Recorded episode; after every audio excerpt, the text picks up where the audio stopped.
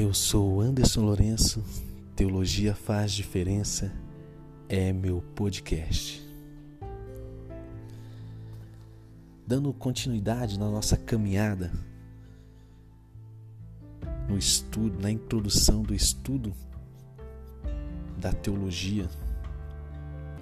No episódio anterior eu falei e pensei com você sobre a teologia como ciência destacando como que ela se relaciona com outras disciplinas, porém como ela se comporta também de forma singular em comparação a outras disciplinas. No episódio de hoje, eu quero caminhar contigo falando sobre o ponto de partida para o estudo da doutrina cristã. Por onde devemos iniciar? Qual o ponto de partida para o estudo da doutrina, da teologia cristã. Uma das questões que precisam ser imediatamente encaradas quando estudamos a doutrina cristã, a teologia cristã, é a da fonte da qual extrairemos nosso conhecimento. Mesmo em círculos cristãos, por incrível que pareça, que pareça, várias respostas são dadas a essa pergunta. Por exemplo, a teologia natural. O universo criado é estudado para determinar certas verdades acerca de Deus e da natureza humana. Essa abordagem empírica da doutrina será examinada com mais propriedade mais para frente nos outros episódios. Então, devemos pensar que algumas alguns círculos cristãos parte e extrai a doutrina, a sua teologia da fonte, ou seja, da teologia natural, para dar as suas respostas e para trabalhar, iniciar o seu estudo da teologia cristã. Outros partem da tradição. Pesquisa-se o que vem sendo adotado e ensinado por indivíduos e organizações que se identificam como cristãos. Assim, o que tem sido crido torna-se norma para o que deve ser crido. Ou seja, há alguns círculos cristãos que tomam a sua extraem a sua fonte teológica da tradição. Outros as escrituras.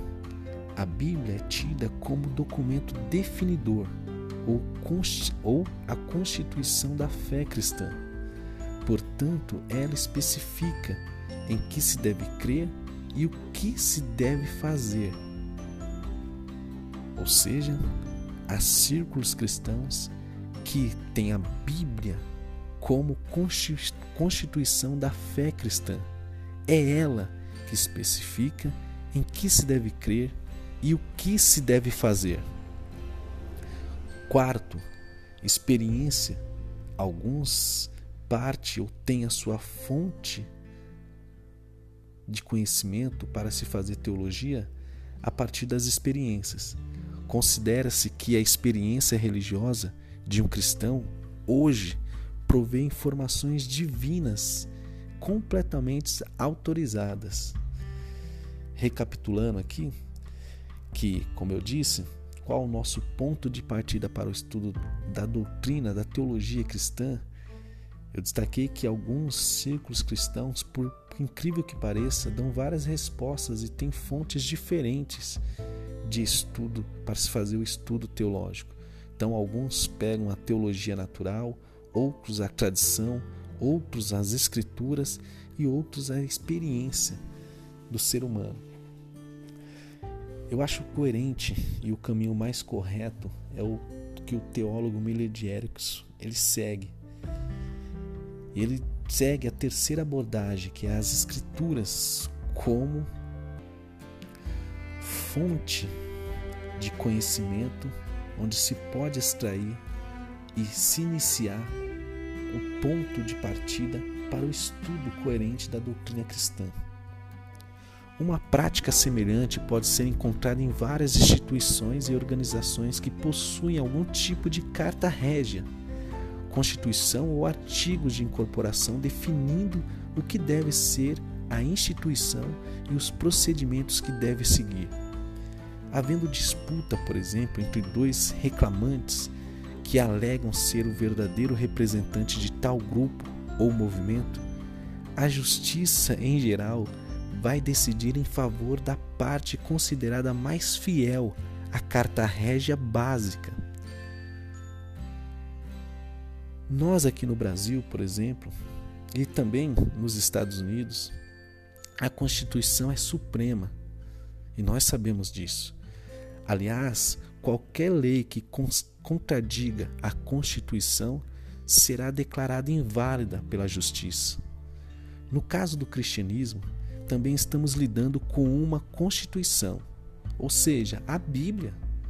Os cristãos, os cristãos são aqueles que permanecem no ensino estabelecido por Jesus Cristo em pessoa. Eles não podem negar nem modificar o que foi ensinado e praticado por Jesus ou pelos que foram por ele autorizados. Em teoria, é claro, seria possível emendar a Constituição. Interessante isso. Observe que nas tradições humanas, entretanto, somente certas pessoas se qualificam para fazer tais emendas ou mudanças, que assim seja, na Constituição. Uma organização externa não pode alterá-la. Ou seja, não é qualquer pessoa que pode alterar a Constituição.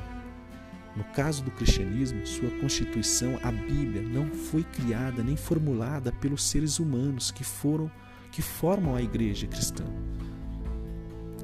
Pelo contrário, ela se originou no próprio Deus. Portanto, só Deus possui autoridade para mudar os padrões de fé e prática. A Bíblia é a linha mestra que deve ser seguida, já que ela detém o direito de definir a fé e a prática correta.